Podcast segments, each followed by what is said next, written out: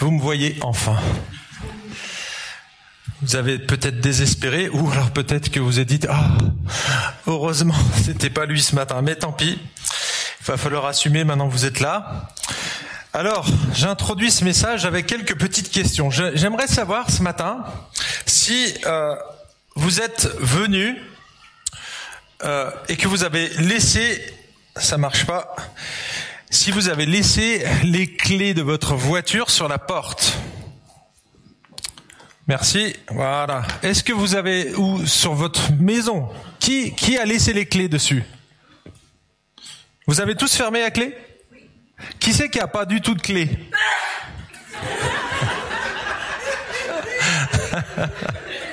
Merci Aline.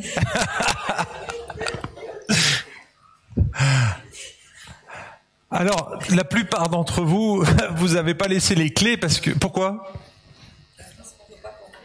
On veut pas qu'on rentre chez nous. Est-ce qu'il y a des choses précieuses chez vous? Est-ce que vous abritez la couronne d'Angleterre qui coûte plusieurs millions? Non, mais pourtant, pour vous, il y a des choses qui ont de la valeur. C'est pour ça que vous prenez vos clés. J'aimerais savoir qui s'est brossé les dents ce matin. Non, non, pas, levez pas la main.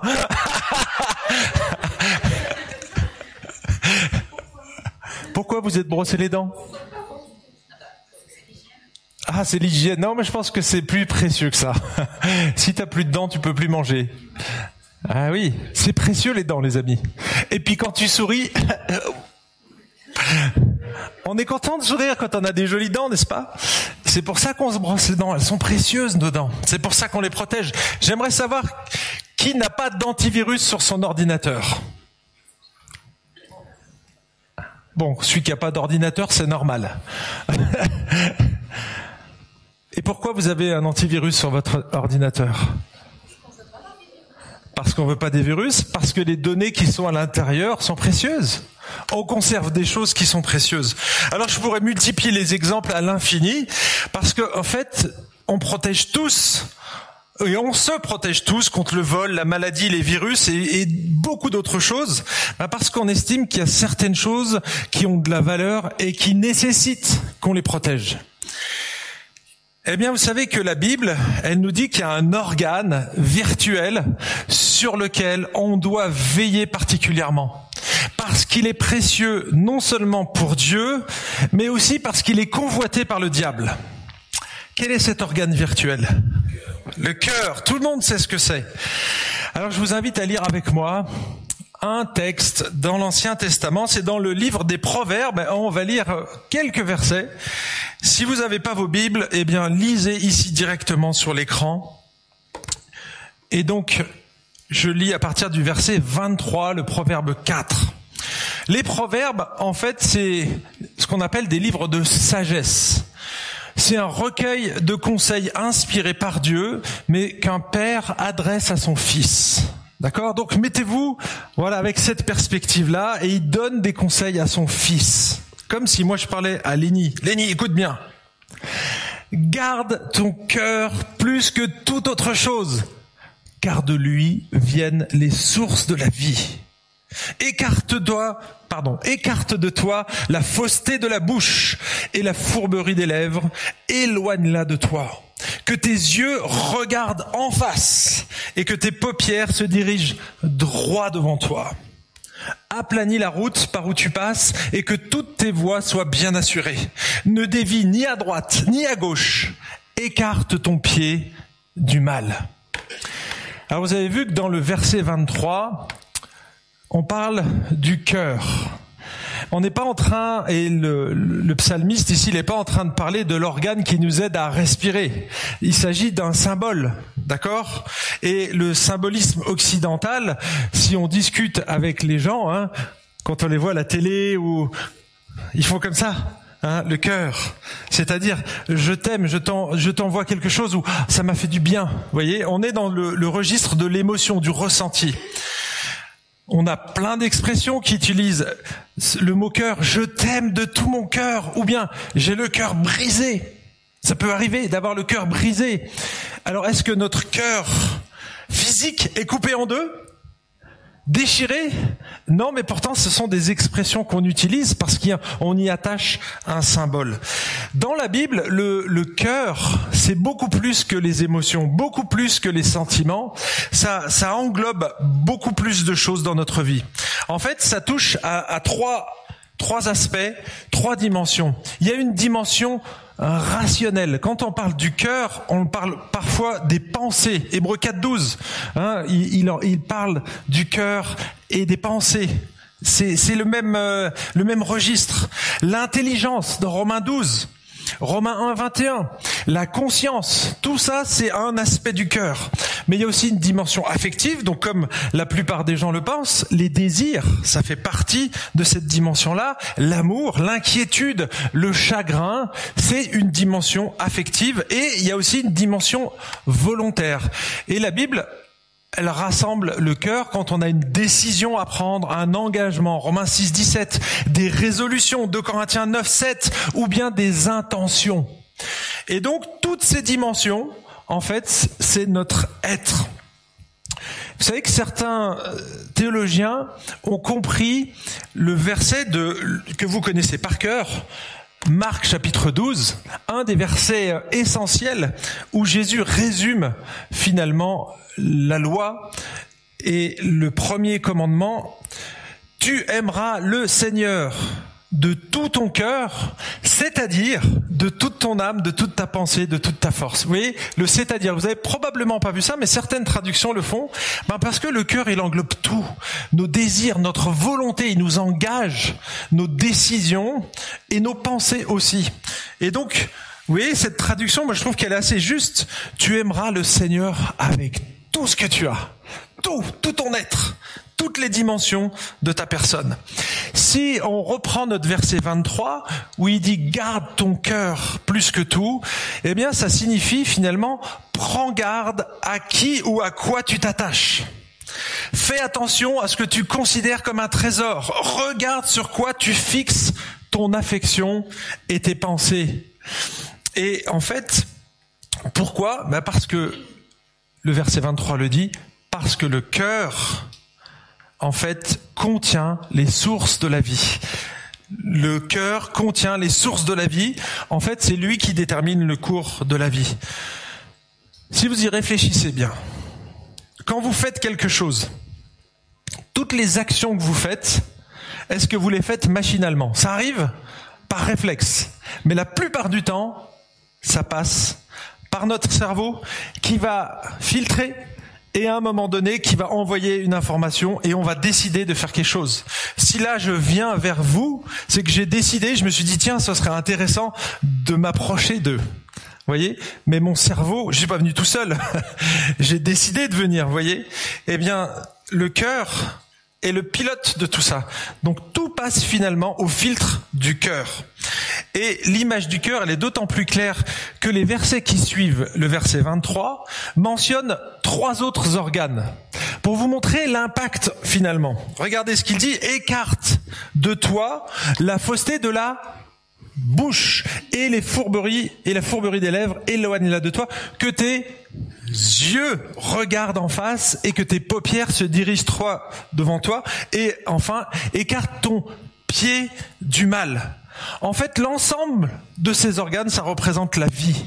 Ce qui sort de notre bouche, la fourberie des lèvres, eh bien, c'est nos paroles.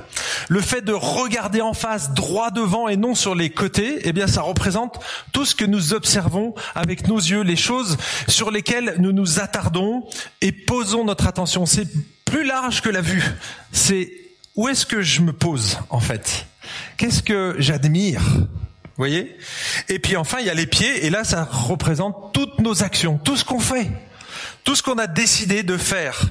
Tous nos organes, eh bien, ne sont pas indépendants. Notre bouche, elle parle pas toute seule. Enfin, j'espère.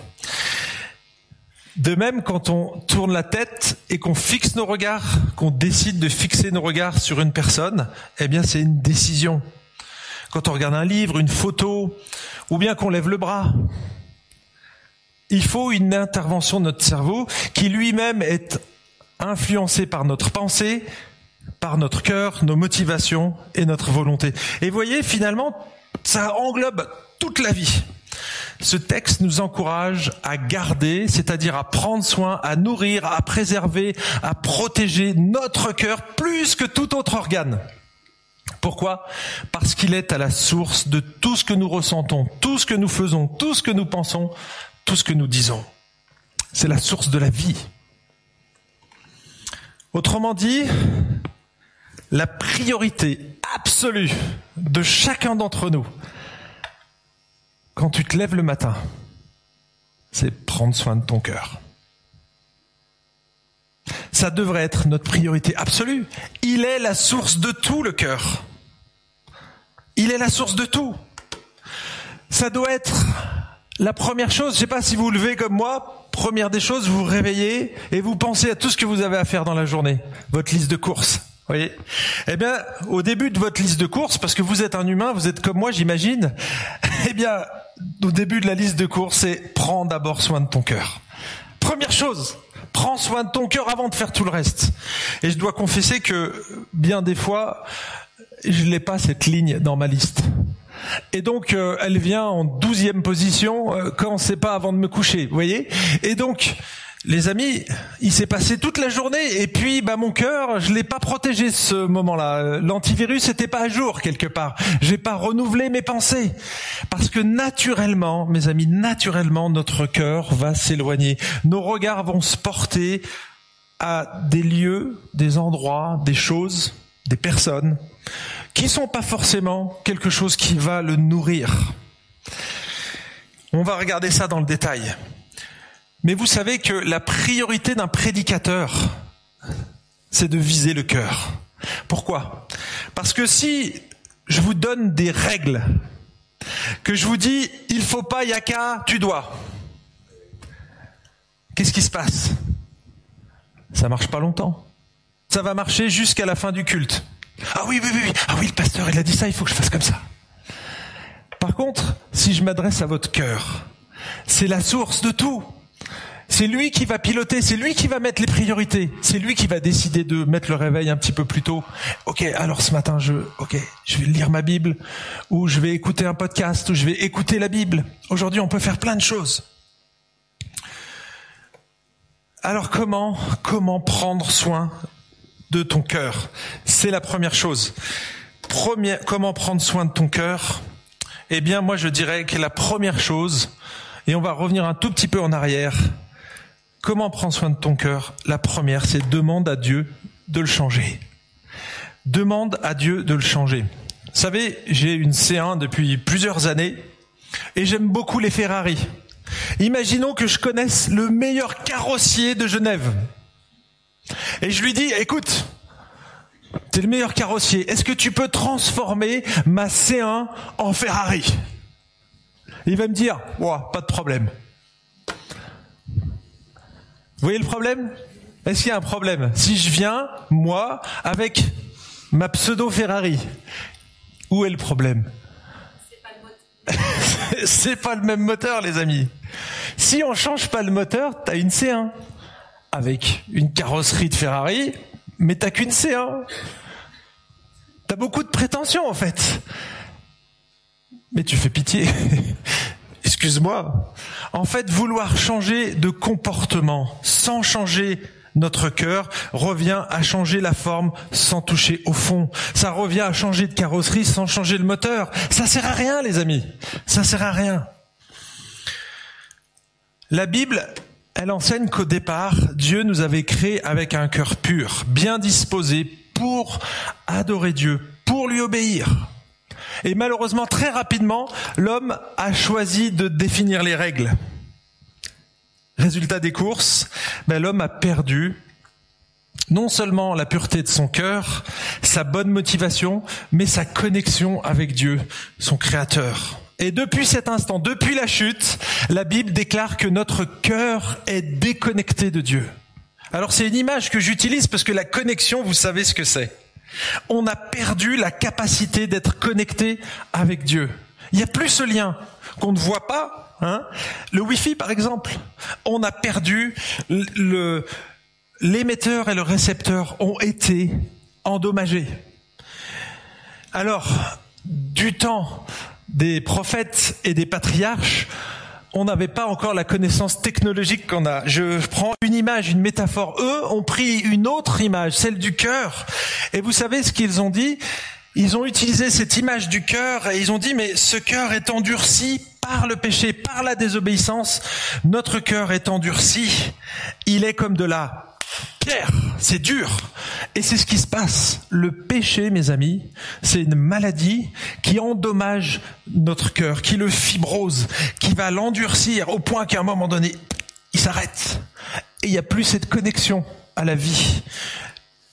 La source de vie que Dieu nous donnait, elle ne coule plus à travers. Et on devient comme de la pierre. Est-ce que vous avez déjà vu une pierre, les amis? Et admettons que vous soyez très fort en chirurgie, est-ce que vous arriviez de faire de cette pierre un cœur de chair? Ce serait compliqué. On peut faire l'inverse. Vous savez, j'ai grillé des saucisses il n'y a pas si longtemps chez moi, et puis mon barbecue s'est enflammé. J'ai pas pu éteindre le feu avant un bon moment. Quand j'ai ouvert le barbecue une fois éteint, j'ai voulu prendre les saucisses. C'était de la pierre carbonisée. Donc je suis parti de quelque chose de mou et j'ai réussi à en faire quelque chose de dur. Mais dans l'autre sens, mes amis, je peux vous assurer que ça marche pas. Essayez. Essayez. Eh bien, il y en a qu'un qui peut arriver à faire ça, à changer le cœur. À changer ce cœur de pierre en cœur de chair. C'est Dieu. Encore une fois, ce sont des métaphores. Mais regardez ce que dit Ézéchiel 36. Ézéchiel 36, il parle de la nouvelle alliance. On est dans l'Ancien Testament, plusieurs siècles avant Jésus-Christ, et il se projette, voilà ce qui va se passer à un moment donné. Et ça, ça nous concerne à nous. C'est la venue de l'Esprit, la Pentecôte. Regardez ce qu'il dit, je vous donnerai un cœur nouveau et je mettrai en vous un esprit nouveau. Vous voyez le lien? Le cœur, c'est pas quelque chose de physique. Il va mettre en nous un esprit nouveau. Mais là, il parle de tout ce qui pilote notre être. Il va le changer. Notre désir de Dieu est très sporadique. On veut de Dieu quand les choses vont mal, mais quand tout va bien, on n'a pas besoin de lui. La plupart des humains sont comme ça. Et on l'implore quand tout va mal. C'est parce que on a des élans, mais ils sont pas connectés à Dieu. Donc ça dure qu'un temps. Et Dieu veut changer ça. Et il n'y a que lui qui peut changer ça. Changer nos motivations profondes, où on va pas vouloir de Dieu tout simplement pour ses bénédictions, pour les bienfaits qu'il va nous donner, mais parce qu'il est Dieu, ton créateur, et que tu auras des comptes à lui rendre.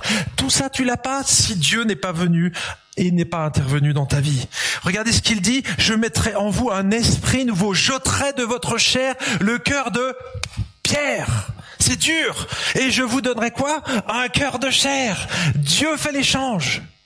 Je mettrai mon esprit en vous et je ferai que vous suiviez mes prescriptions et que vous observiez et pratiquiez mes ordonnances. Mais c'est pas parce qu'on veut plaire à Dieu, c'est parce qu'il nous a changé. Vous voyez, les prescriptions, on va y obéir parce que il a changé notre cœur.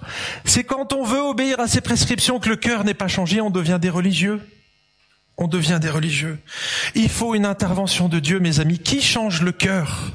C'est Dieu. Je vous donnerai un cœur nouveau. C'est Dieu qui parle. C'est lui l'acteur du changement. Dieu désire changer notre cœur, il désire changer nos motivations profondes, il désire changer notre volonté, mes amis. Et il désire aussi changer la carrosserie. Mais ça, ça dépend du moteur. Ça dépend du moteur.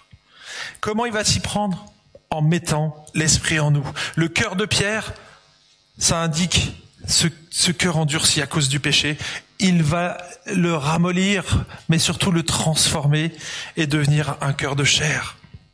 On a besoin, mes amis, de cette intervention divine.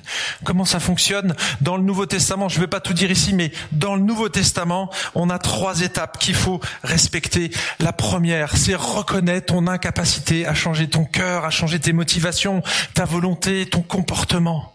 On peut changer pour un temps, les amis, mais pas durablement. Pas durablement.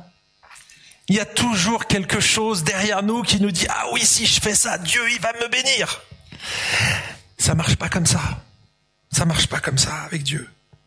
Tu peux pas acheter Dieu. Tu peux pas. Tu dois reconnaître ton état de pécheur, admettre que tu n'es pas capable toi-même de changer ces choses.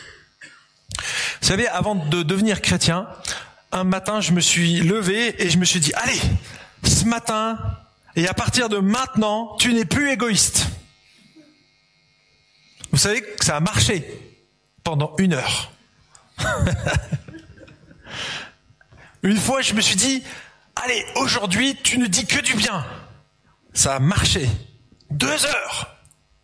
Il y a des choses qui fonctionnent, mais c'est court, c'est limité, parce qu'on n'est pas capable de changer le moteur, les amis. Vous pouvez changer l'extérieur, votre carrosserie, mais si le moteur n'est pas changé, si les motivations profondes ne sont pas changées, vous continuerez à retomber dans vos travers. Donc ça, c'est la première chose. Reconnais ton incapacité à changer tout seul. La deuxième, c'est demande à Dieu de se révéler à toi. C'est la toute première que j'ai fait la toute première prière que j'ai faite. Dieu, si tu existes, alors montre-moi qui tu es. Et Dieu, il a des plans, mais des fois qui nous surprennent. Moi, ça a été dans une boîte de nuit. il a placé sur mon chemin une chrétienne qui m'a mis en contact avec des jeunes croyants, qui m'ont mis en contact avec une famille chrétienne, puis avec une église. Et là, j'ai rencontré Dieu. Peut-être que ce matin, vous êtes là et que Dieu est en train de vous parler. Vous êtes arrivé ici et vous n'êtes pas là par hasard sur ce siège. Dieu parle au travers de sa parole. Il parle au travers des frères et des sœurs, au travers des chants. Tout ce qu'on a fait ce matin, c'est des messages que Dieu nous a communiqués. Tu as parlé de la création. Mes amis, c'est un message, la création. Ça nous parle. Ça nous envoie des messages. Et ça pointe vers le Créateur. Ça pointe vers le Créateur. Donc, ce matin, peut-être que tu en es là demande à Dieu de se révéler. Je suis convaincu qu'il va le faire. Et ensuite, confie ta vie à Dieu. Confie ta vie à Jésus. Regardez ce que dit Romains chapitre 10 versets 9 et 10. Si tu confesses de ta bouche le Seigneur Jésus, et si tu crois dans ton cœur que Dieu l'a ressuscité des morts, alors tu seras sauvé. Car en croyant du cœur, on parvient à la justice, et en confessant de la bouche, on parvient au salut. Il n'y a pas besoin de se faire baptiser, il n'y a pas besoin de donner l'offrande, il n'y a pas besoin de faire plein de rites, mes amis. Si tu confesses de ta bouche le Seigneur Jésus, c'est pas n'importe qui quand on confesse quelqu'un comme Seigneur. Un Seigneur, c'est un roi. Il a une royauté. Si tu confesses simplement Jésus comme sauveur, c'est facile. Là, il nous dit si tu confesses le Seigneur Jésus. Et pour les, les Juifs de l'époque, parce qu'il s'adresse principalement à des Juifs, c'est le mot curios, c'était le Yahweh de l'Ancien Testament. Ils savaient à qui s'adressait le Seigneur Jésus, c'est Dieu en fait. Et le Dieu qui règne, le, le maître quelque part. Si tu confesses que Jésus devient ton maître, si tu veux qu'il soit ton maître, qu'il soit le pilote de ta vie, c'est la base. Et ensuite, tu dois placer ta confiance. C'est ce qu'il dit, tu dois croire avec le cœur que Dieu l'a ressuscité des morts. Et pourquoi il dit ça? Parce que personne d'autre a réussi à transformer un cœur de pierre en cœur de chair. Quand on est mort, mes amis, le cœur il bat plus. C'est un cœur de pierre. Et qu'est-ce que Dieu a fait avec Jésus? Il a transformé un être mort en quelqu'un de vivant. Il a cette capacité à régénérer un cœur, à transformer un cœur mort, où il n'y a plus de cellules qui vivent, qui est nécrosé. En quelques minutes, en quelques heures, votre cœur, c'est irréversible. Il pourra plus jamais fonctionner. Jésus, trois jours après, il est ressuscité, mes amis. C'était de la pierre. Il a la capacité de donner la vie. Et c'est ce qui s'est passé avec Jésus. Il est ressuscité et il veut changer notre cœur. Et c'est pour ça que la résurrection est un aspect fondamental. Ça veut dire qu'on croit que Dieu est capable de changer.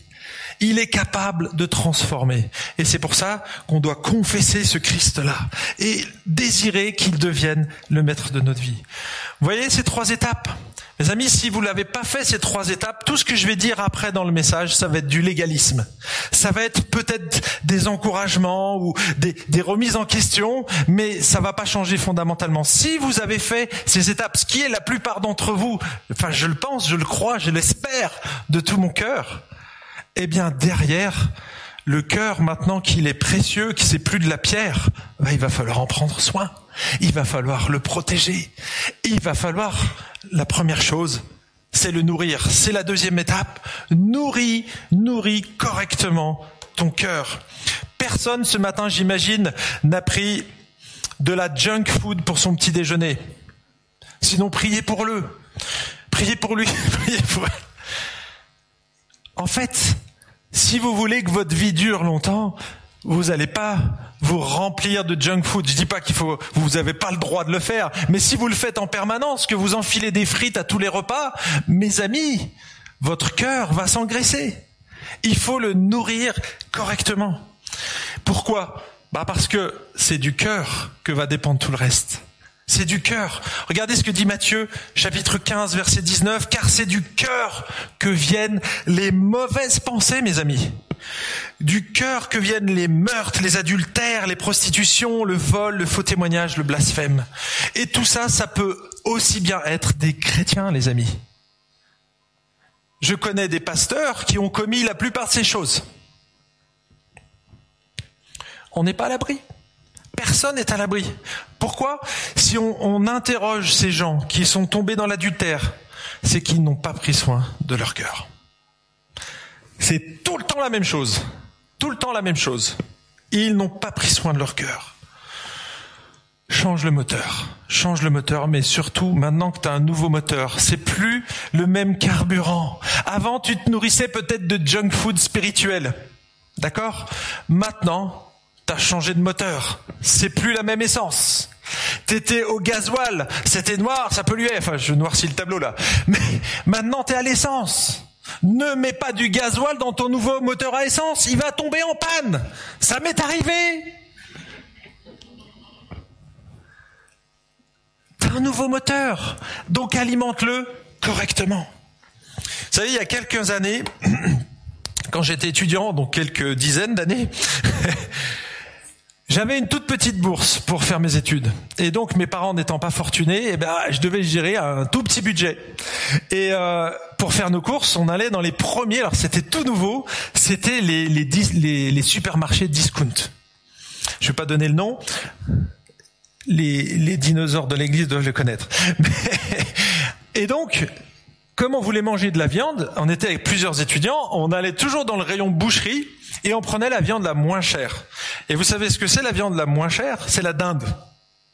Et donc on achetait cette dinde, et puis euh, on la prend, on l'amène à la maison, et le jour même, on la fait cuire. Et puis donc c'est mon collègue qui faisait cuire, je débarque dans la pièce, je fais waouh, t'as fait du poisson à midi? Il m'a dit bah non, c'est de la dinde. Je dis attends, mais elle a varié ta dinde, ça sent vraiment le poisson ton truc. Il regarde le, la date de péremption, il dit non non, regarde, elle était faite du jour, il n'y a pas de problème. on goûte et ça avait vraiment le goût du poisson. Deux jours après, qu'est-ce que je fais? Je reviens à la grande surface et là, on va s'adresser au boucher et on lui dit "Écoutez, votre viande là, franchement, elle est bizarre. Elle a un goût de poisson." Et le boucher nous regarde et là, il se met à rigoler. Il nous dit "Ah, mais c'est normal. Tous les animaux, quand on les nourrit de manière exclusive avec des farines de poisson, finissent par avoir le goût du poisson." Est-ce que j'ai besoin de faire une application pour votre vie? Si tu manges du poisson ou de la viande avariée, tu vas sentir le poisson. Et c'est là où on doit apprendre à nourrir correctement notre cœur, mes amis. Parce que si on ne le fait pas, notre vie va sentir le poisson. Comment tu peux faire? Comment nourrir correctement ton cœur? Eh bien, moi je dirais déjà, commence à demander à Dieu de t'aider à comprendre sa parole. Commence avec la Bible. C'est la source. C'est la source. Pas que, mais c'est la source. Là, tu es sûr qu'il n'y a rien de corrompu. Elle est inspirée, 100% inspirée. Tu peux la lire, tu peux aussi l'écouter. Et donc, commence par alimenter ton cœur de cette manière-là. Demande à Dieu de te donner la force.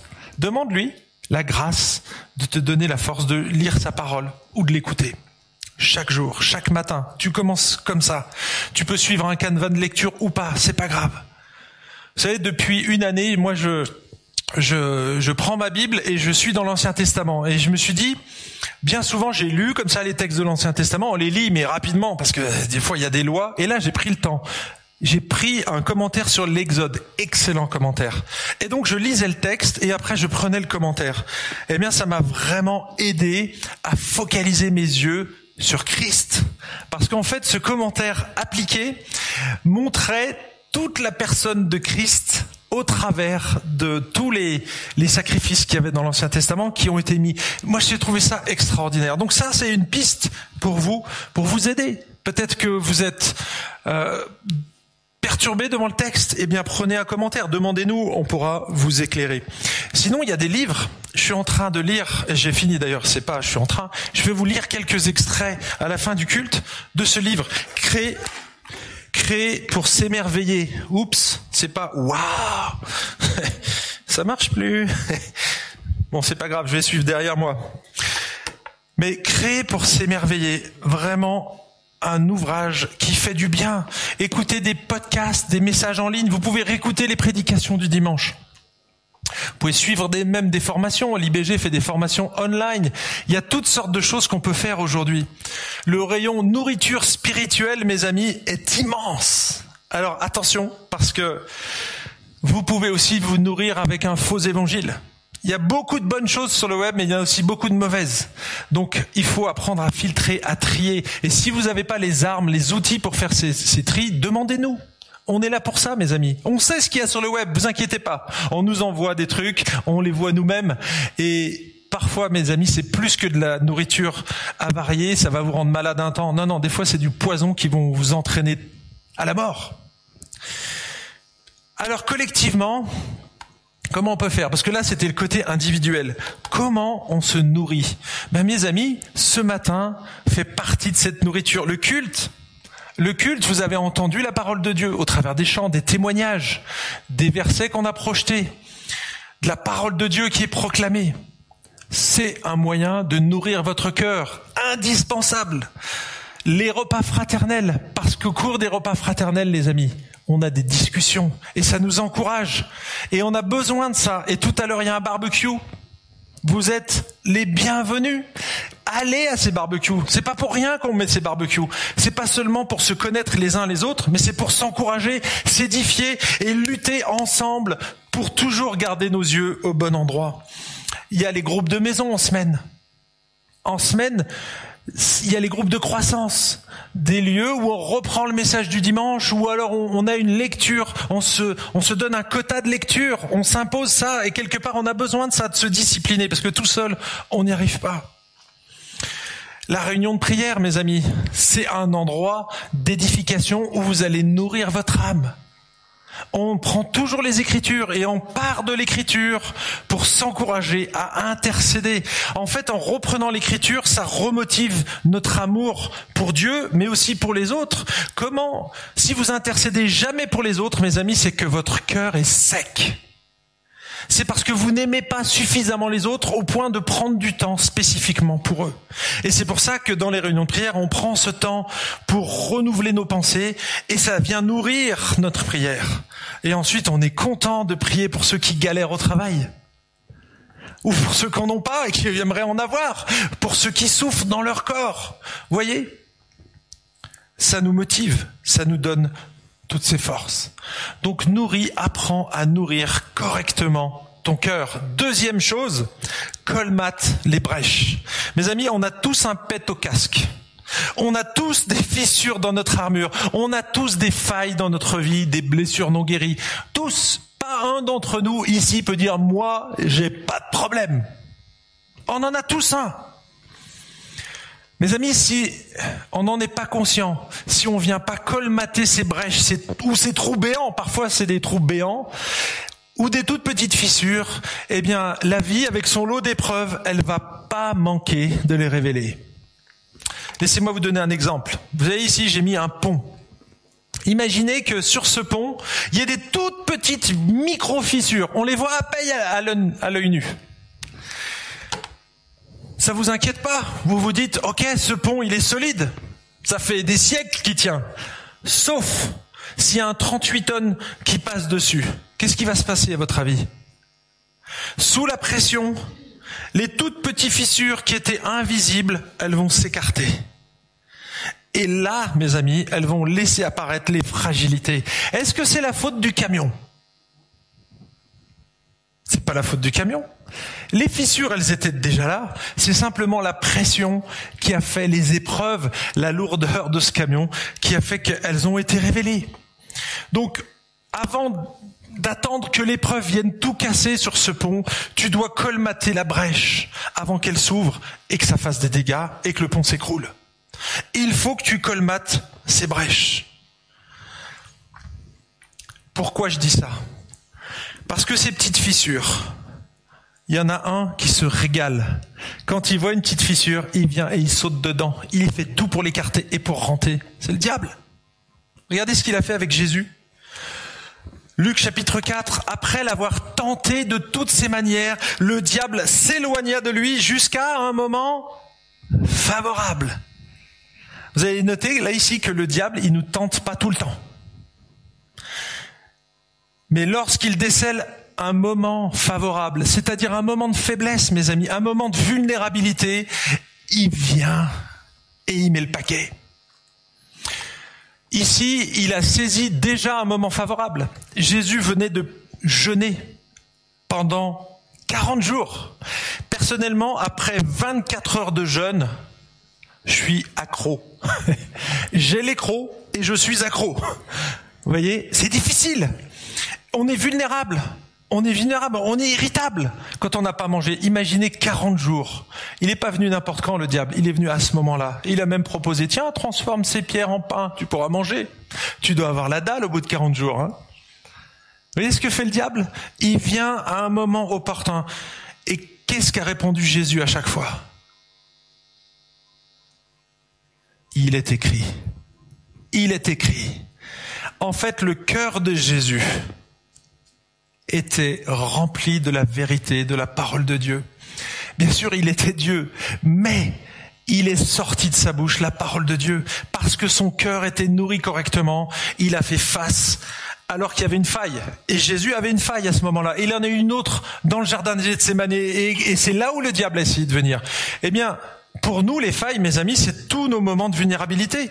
Personnellement, mon moment de vulnérabilité, c'est aujourd'hui. Vous savez pourquoi? J'ai dormi 4 heures cette nuit. Et je sais, quand je dors pas assez, je suis irritable. Là, je suis sur, euh, on va dire, sur ma réserve. Mais à un moment donné, il va falloir que je fasse une sieste. Sinon, je vais péter les plombs, je vais commencer à avoir mal à la tête, et là, je vais devenir irascible. Et vous voyez, c'est un moment de faiblesse. Et le diable va essayer de venir là, me tenter de différentes manières il va saisir ces moments-là. Peut-être que pour vous, c'est pas du tout le sommeil. Vous n'avez pas besoin de beaucoup de sommeil, vous récupérez très facilement. Mais vous, c'est parce que c'est quand vous êtes isolé à la maison. Là, ça devient difficile. Parce qu'il y a personne qui vous regarde, et donc du coup, bah, pour vous, c'est un moment difficile. Vous vous retrouvez seul face à vous-même, et c'est difficile. Et il y en a d'autres, c'est exactement l'inverse. Leur moment de fragilité, c'est quand ils sont en groupe. Parce que socialement, ils ont de la difficulté à aller vers l'autre pour eux, c'est un moment de fragilité. Il va falloir qu'ils s'aménagent un temps où ils pourront être s'isoler, être seuls, parce que ça les épuise émotionnellement d'être au milieu des autres. Je sais qu'il y en a parmi vous. Et voyez que ces failles-là, elles sont toutes différentes. On n'a pas les mêmes. Alors parfois, ça se rejoint mais elles sont toutes différentes. Il faut que vous les connaissiez. Vous le savez, mais c'est pas le tout de les connaître, c'est essayer de colmater. Comment je peux faire? Moi, je dors, je fais des siestes, je me bloque un, un quota de sommeil. Vous voyez, il faut. Ok, si c'est quand je suis seul que je chute, alors il faut que je m'entoure. Alors il faut que j'appelle quelqu'un, ou alors il faut que je reste pas à la maison. Vous voyez? Et je sais que c'est ça qui va vous aider. Essayez de colmater les brèches. Il y en a une que le diable saute à pieds joints dans la communauté, mes amis. C'est dans Éphésiens 4. C'est la colère. Quand il y a des choses, et ça nous arrive tous, on a des propos, parfois, ça nous blesse. Et on dit rien. Et qu'est-ce qui se passe? La colère, elle est là, et on la dit pas. Et qu'est-ce qui se passe? Le diable vient, et il va se saisir de ça. Eh, mais tu te rends compte qu'il a dit sur toi? Non, mais sérieux. Alors que si tu avais été réglé la chose, en deux secondes, c'était terminé. Écoute, tu as dit cette parole, ça m'a blessé. Si c'est un frère qui aime le Seigneur, il va dire, waouh, j'ai blessé un enfant de Dieu. Oh, si je sais que si je détourne un enfant de Dieu, Jésus va m'attacher une meule autour de mon cou et va me jeter à la mer, parce que c'est ce que dit les évangiles. Mes amis, je fais attention à pas blesser mes frères et sœurs. Voyez? Et donc un frère va venir et va dire ah je suis vraiment je te demande pardon, voyez? Et ça se règle comme ça. Si c'est pas le cas, et je parle de ça, mais c'est valable dans les couples, valable dans les relations entre les enfants et les parents, on garde rancune. Et regardez ce qui se passe. Si on règle pas la chose, hein, c'est l'idée de ne laissez pas le soleil se coucher, n'attends pas dix plombes, règle-le rapidement ton problème. Sinon tu vas donner un accès direct direct au diable. C'est cette fissure-là et il va s'en saisir, mon ami. Allez, j'ai un troisième, un quatrième point. Est-ce est que j'ai le temps encore? Parce que là, j'ai pris mon quota.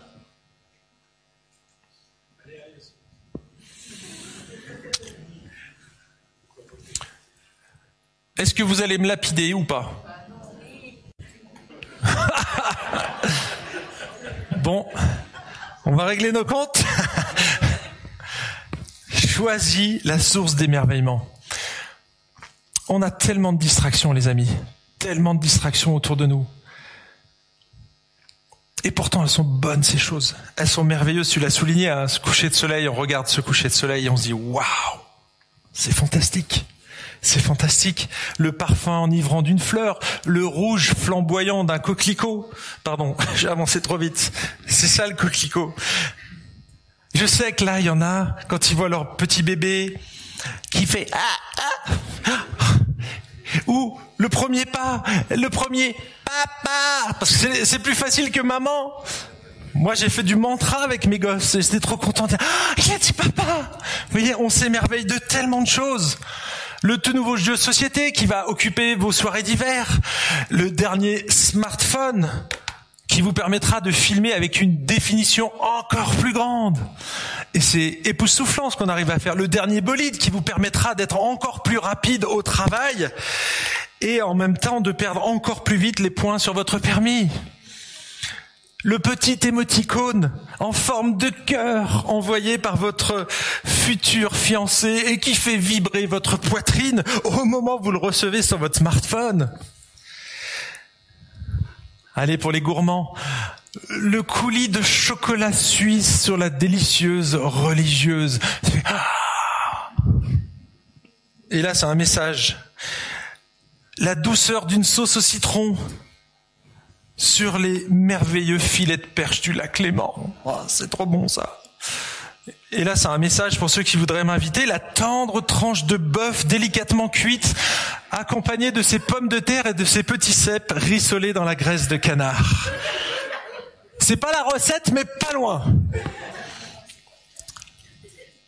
Si vous êtes comme moi, les amis, reconnaissez que vous êtes davantage émerveillés par ces choses-là que par le Dieu créateur.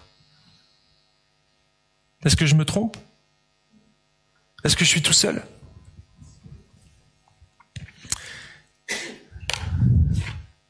Je cite cet homme. Peut-être que tu dis ah c'est pas légitime ou alors ah il faut pas que je, fasse ces choses, c'est pas bien. Et voyons, c'est pas en tant que chrétien souvent on se culpabilise pour des choses dont on n'a pas besoin de se culpabiliser et parfois on se culpabilise pas alors qu'on devrait changer. 1 Timothée 4 verset 3 à 5 des gens, justement, des chrétiens, qui voyaient la vie chrétienne en disant ah non non non non. En fait, ils avaient une philosophie grecque qui les influençait. Ils considéraient que tout ce qui était matériel, c'était pas bien, et tout ce qui était spirituel, c'était génial. Et regardez ce que ça donne. Ces gens-là, et ils parlent d'une des doctrines de démons juste avant. Donc vous voyez, c'est loin. C'est un petit détail, mais qui vient du démon.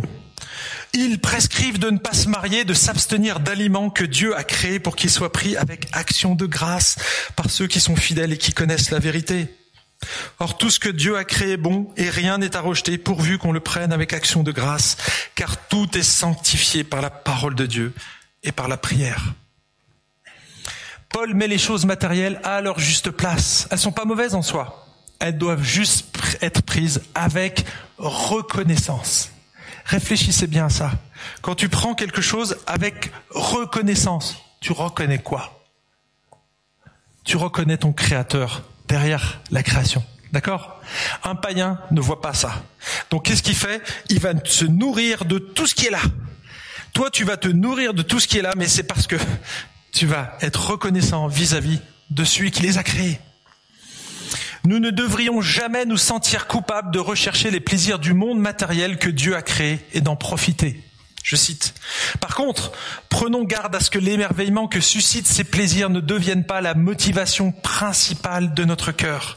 Lorsque notre cœur est complètement gouverné par la fascination face aux choses matérielles, nous ne vivons plus pour elles, nous faisons tout pour les obtenir, les préserver, les conserver et en profiter. Un tel comportement matérialiste n'est pas seulement dangereux sur le plan moral, il viole la raison même pour laquelle nous avons été créés.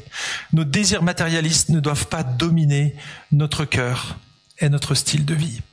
Et en fait, il fait référence à 1 Timothée 6, deux chapitres plus loin, où justement, il va dire aux riches de ce siècle, des gens qui avaient les moyens, qui recevaient des bienfaits, de pas centrer leur vie sur les bienfaits, mais d'en jouir, mais de les partager, d'être généreux avec les autres. Parce que si Dieu nous les donne, c'est pas pour nous, les amis. Oui, c'est pour qu'on survive, qu'on vive, qu'on en jouisse, mais c'est pas ça le but de notre vie. Il nous donne ses bienfaits pour pointer vers lui. Ce message, il est clair dans la Bible.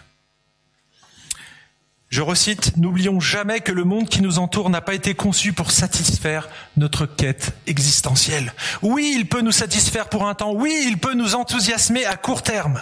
Il peut révéler une beauté capable de nous distraire ou nous apaiser momentanément. Il peut divertir ou instruire, mais il est incapable de nous donner ce que tous les êtres recherchent désespérément, la vie.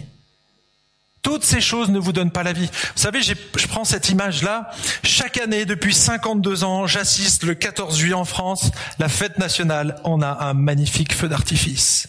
Et depuis 52 ans, j'assiste et je fais waouh, oh, waouh, oh. Et quand il y a le bouquet final, je fais waouh, waouh, waouh, waouh, oh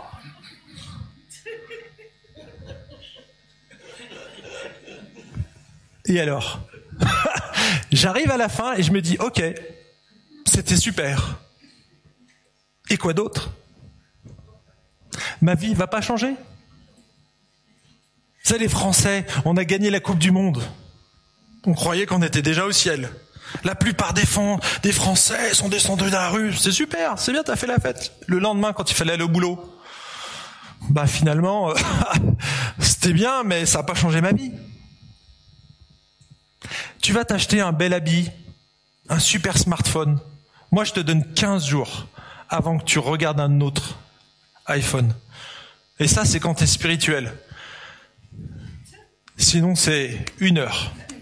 Tu l'achètes et tu vas regarder un autre. Ah, purée, le prochain, ça sera celui-là.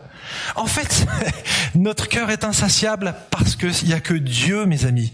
Il n'y a que Dieu qui peut le rassasier. Moi, j'aime la réponse parce qu'elle est honnête. Ce qu'il dit ici, admettez-le. Et c'est moi qui parle ici, hein. Admettez-le, vous n'êtes pas différent de moi. Vous êtes parfois davantage émerveillé par le monde matériel que par le Dieu créateur. Si vous le reconnaissez, ne fuyez pas loin de Dieu. Courez vers lui. Lui seul peut vous donner la miséricorde et la grâce dont vous avez besoin pour gagner votre combat. Mes amis, l'émerveillement en Dieu est une lutte quotidienne, un recentrage permanent.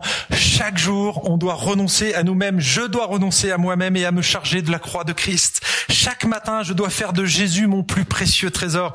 Chaque matin, je dois chérir cette relation et l'entretenir le mieux possible. Mes amis, l'Église, elle est indispensable pour que tu luttes dans cette direction. Pourquoi?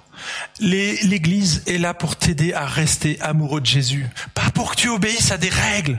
On s'en fiche de ça. Même Dieu s'en fiche. Par contre, s'il a mis ces règles, c'est pour notre bien. C'est pour qu'on reste amoureux de Jésus. L'Église est là pour nous aider à lutter contre notre tendance naturelle à chercher notre émerveillement dans les choses matérielles. Et ce message ce matin, il est là pour te recadrer, mon ami. Peut-être qu'il y a eu les vacances, tu t'es diverti, t'es parti loin, c'était génial. Mais mon ami, t'as peut-être oublié que tu dois centrer tes yeux sur l'essentiel parce que c'est lui qui va remplir ton cœur. C'est pas ton voyage à l'autre bout de la terre, ni même à côté de chez toi, ni à la piscine, ni dans tous les loisirs ou les divertissements que tu peux mettre sur la planète. Un bon repas ou je ne sais quoi d'autre. Tous ces plaisirs ont leur légitimité, mais c'est pas ça le centre de l'existence. C'est Jésus, mon ami. C'est Jésus, c'est le seul, le seul qui peut nous nourrir durablement et nous satisfaire, nous rassasier. Même un bon steak avec des pommes de terre rissolées et des petits cèpes cuits dans la graisse de canard, ça ne comblera pas mon vide. Donc il faudra recommencer régulièrement. Compris Seigneur Jésus, on est tellement facilement détourné, émerveillé par les choses du monde, par ce qui nous entoure. Et à juste titre, il y a des choses fantastiques. Même que les humains ont créé de la technologie, c'est quelque chose d'extraordinaire. On peut faire un waouh. Mais Seigneur, tu veux qu'on fasse un waouh. Quel Seigneur nous avons. Il est mort alors qu'on était encore des pécheurs. Seigneur, je veux rester émerveillé par la croix, par Jésus, parce que c'est toi qui peux nous combler, qui peux nous donner la vie. Tu es le seul à pouvoir transformer un cœur de pierre en cœur de chair. Alors Seigneur, aide-nous à garder nos yeux fixés sur toi, qui est l'auteur de la foi et qui l'amène à la perfection.